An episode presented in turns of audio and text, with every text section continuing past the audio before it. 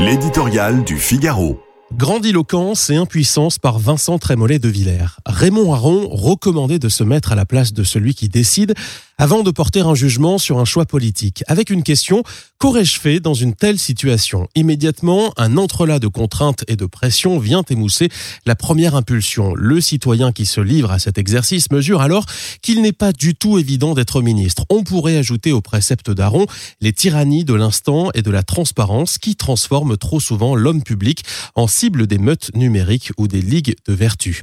Il faut pourtant se rendre à l'évidence, et notre sondage en témoigne, il ne s'agit même plus de désamour ou de rancune de l'opinion vis-à-vis de ceux qui nous gouvernent, mais d'une très grande indifférence, comme si la politique comme spectacle avait fini par lasser et que plus personne ne semblait croire sérieusement à l'influence concrète d'un gouvernement sur le cours des choses. C'est la conséquence directe d'un double discours qui mêle perpétuellement une humilité de façade, l'État ne peut pas tout, et une effarante prétention, transformer la France, sauver la planète, changer la vie.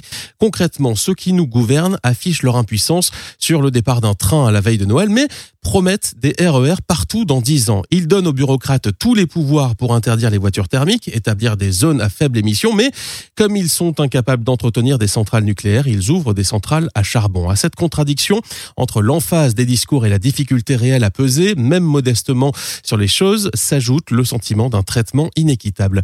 L'État est intraitable avec ceux qui respectent les règles, mais sa faiblesse apparaît dès qu'une minorité agressive décide de le défier. Clément Bonne, le ministre des Transports, omniprésent pour fustiger les avions d'affaires, se fait plus discret quand il s'agit des contrôleurs grévistes.